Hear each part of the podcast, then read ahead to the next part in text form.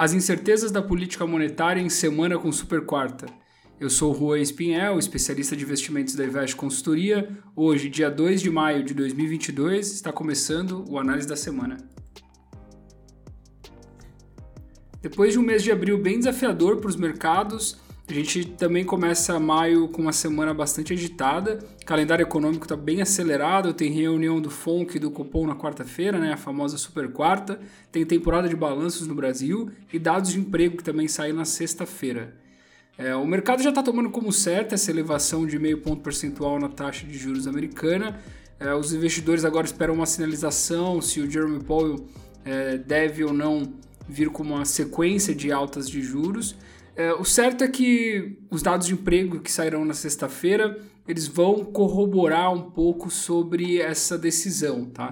A expectativa é de um que o mercado americano tenha criado 450 mil vagas de trabalho, um aumento de 0,5% nas folhas de pagamento no mês e uma taxa de desemprego que vai recuar de 3,6% para 3,5%.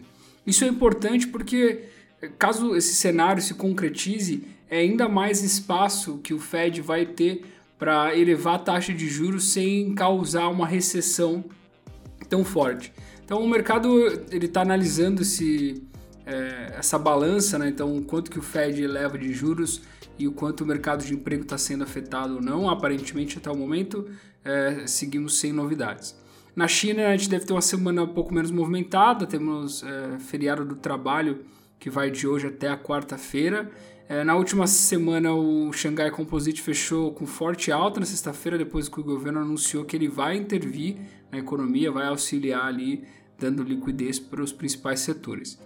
É, com uma semana bem forte nos Estados Unidos, a Europa está um pouco mais escanteada. A gente vem falando bastante da Europa por conta da, da situação da guerra na Ucrânia, mas vale ressaltar que vai ter decisão de taxa de juros na Inglaterra deve ser uma alta muito forte, sai de 0,25% para 1% de taxa de juros, tentando controlar essa inflação, que ela chega é, a ser três vezes maior do que o teto das projeções do Banco Central Europeu, está é, tá algo próximo de 7%. De forma geral, a Europa hoje opera em queda, refletindo tanto os resultados do PMI na China, que já demonstraram que essa política mais restritiva está é, tá tendo muito impacto na produção, e a confiança do consumidor também veio bem abaixo do esperado. Isso tem muito impacto é, proveniente dessa inflação, tá?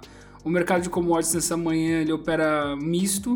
O petróleo está com forte queda de 2,9% no tipo Brent e 3,44% no WTI.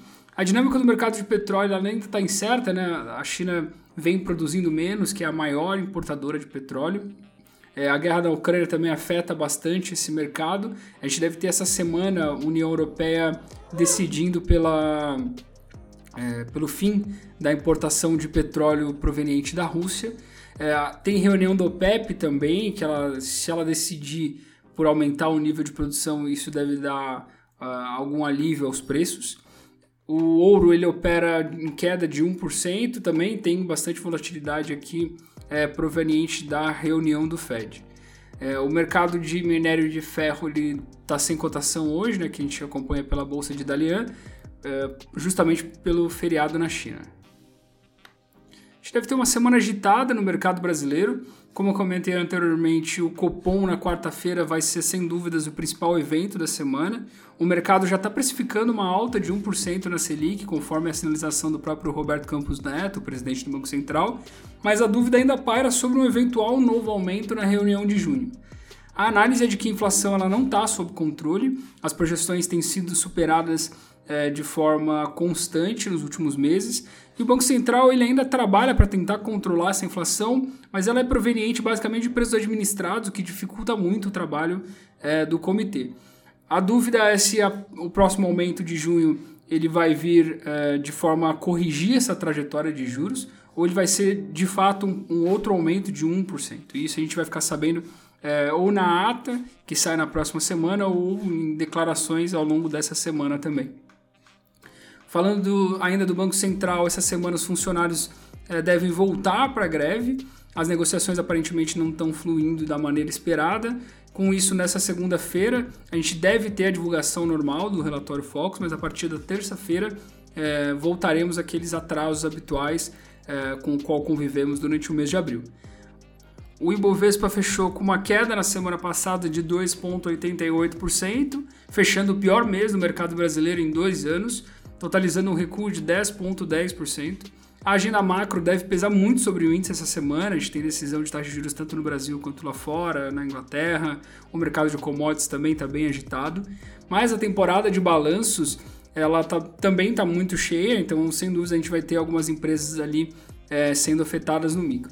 Então, como destaque rapidamente, a gente tem Localiza, Neogrid, Clabin, Raia do Brasil, TIM, CSN, Banco Pan, Suzano, PetroRio, é, Bradesco também e várias outras empresas que vão divulgar balanços essa semana. E esse foi mais um Análise da Semana. Não deixe de nos acompanhar toda segunda-feira pela manhã no Spotify e no Apple Podcasts. Muito obrigado a todos e até a próxima.